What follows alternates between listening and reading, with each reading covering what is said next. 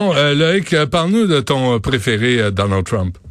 Ben, tu sais, c'est pas juste mon préféré, c'est le préféré de bien des gens, entre autres d'un site web que j'aime bien qui s'appelle Axios, un site d'information, et qui sort aujourd'hui que Donald Trump, figure-toi, est en train de, on le sait, il prépare sa, sa, sa présidence, mais il est en train de faire des interviews, des entrevues.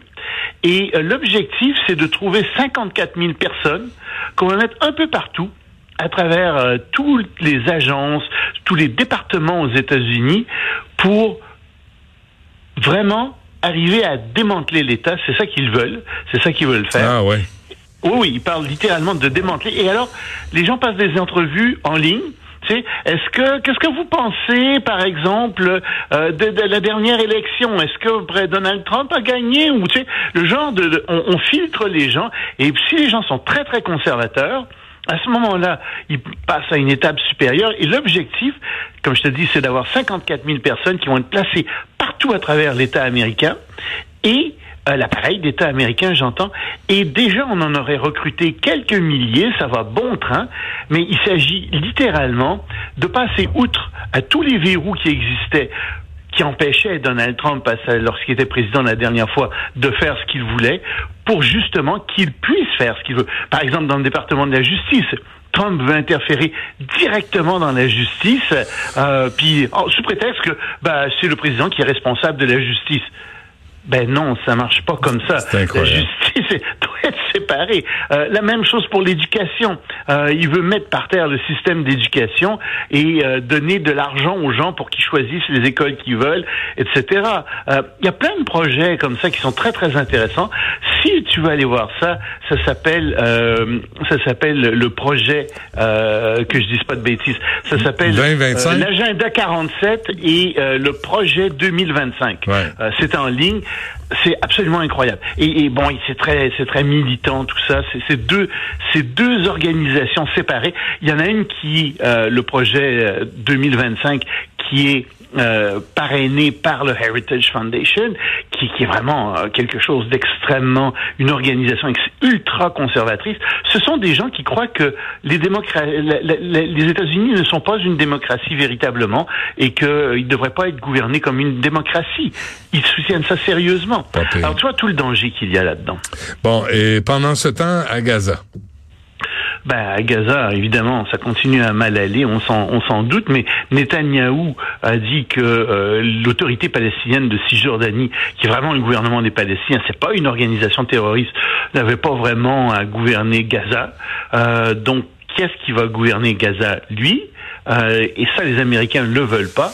Euh, en fait, personne ne le veut, sauf euh, quelques euh, extrémistes, je te dirais, euh, en Israël même, dont Netanyahou.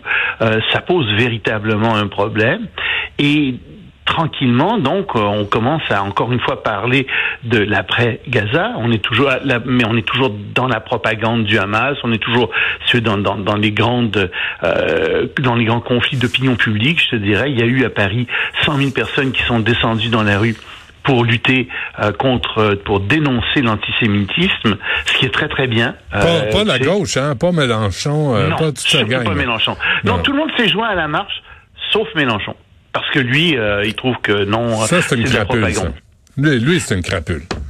Ben, j'irai pas jusque là, ah, mais disons que c'est quelqu'un qui est difficile à suivre.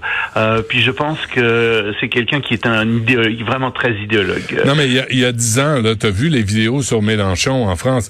Il y a dix ans, il dénonçait les islamistes, puis aujourd'hui, il les encense, là, puis euh, il est odieux. Là. Ben, écoute, c'est pas quelqu'un qui m'est très sympathique. Il a beaucoup de bagou, hein. C'est un très bon orateur.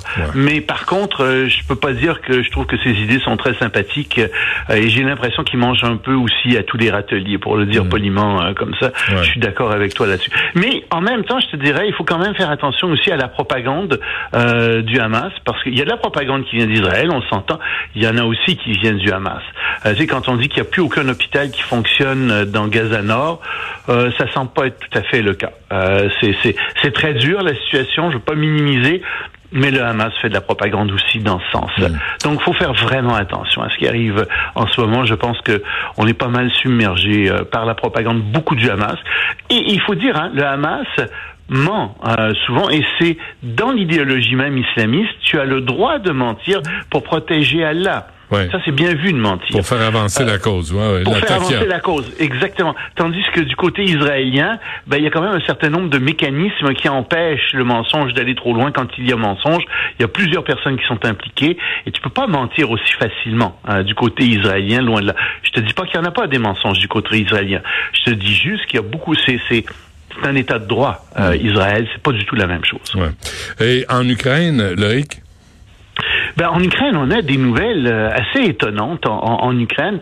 Figure-toi que tu te souviens de, de, cet attentat qui a, eu, qui a eu lieu contre Nord Stream 1 et 2? C'est incroyable. on se dit, mais qui a fait ça?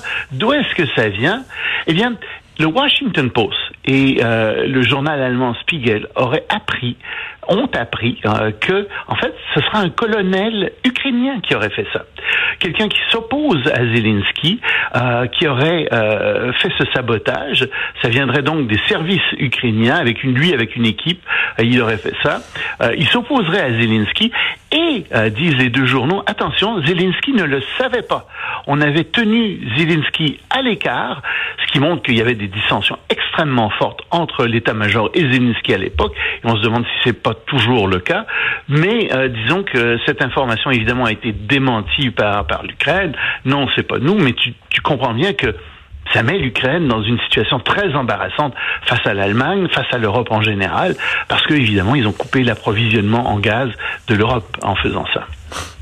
Bon, et euh, la dernière, le premier ministre du Portugal euh, qui a démissionné? Ben oui, Antonio Costa, mardi dernier, on n'a pas eu le temps d'en parler, mais parce qu'il était visé par des accusations très très graves de corruption, de malversation, etc.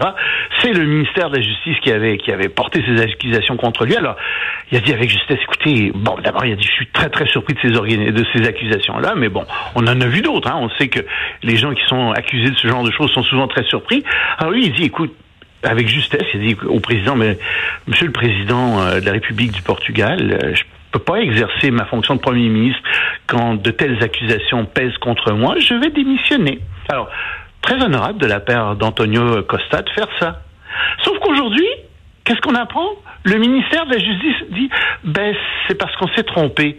En, fait, on voulait pas accuser le président, on voulait accuser le ministre euh, de l'économie, qui s'appelle Antonio Costa Silva il y a eu une erreur de transcription. Alors, le premier ministre démissionne, mais c'était même pas ben lui qui était visé. Non! Super. Avec honneur, hein, je dois dire, il fait la chose qu'il faut faire, mais il est parti, il est plus là. Euh, et c'est pas le bon euh, qui est parti. C'est complètement ridicule. Coudon, euh, c'est Lupac qui est allé au Portugal? Le on se laisse là-dessus. On se reparle demain. Salut. Salut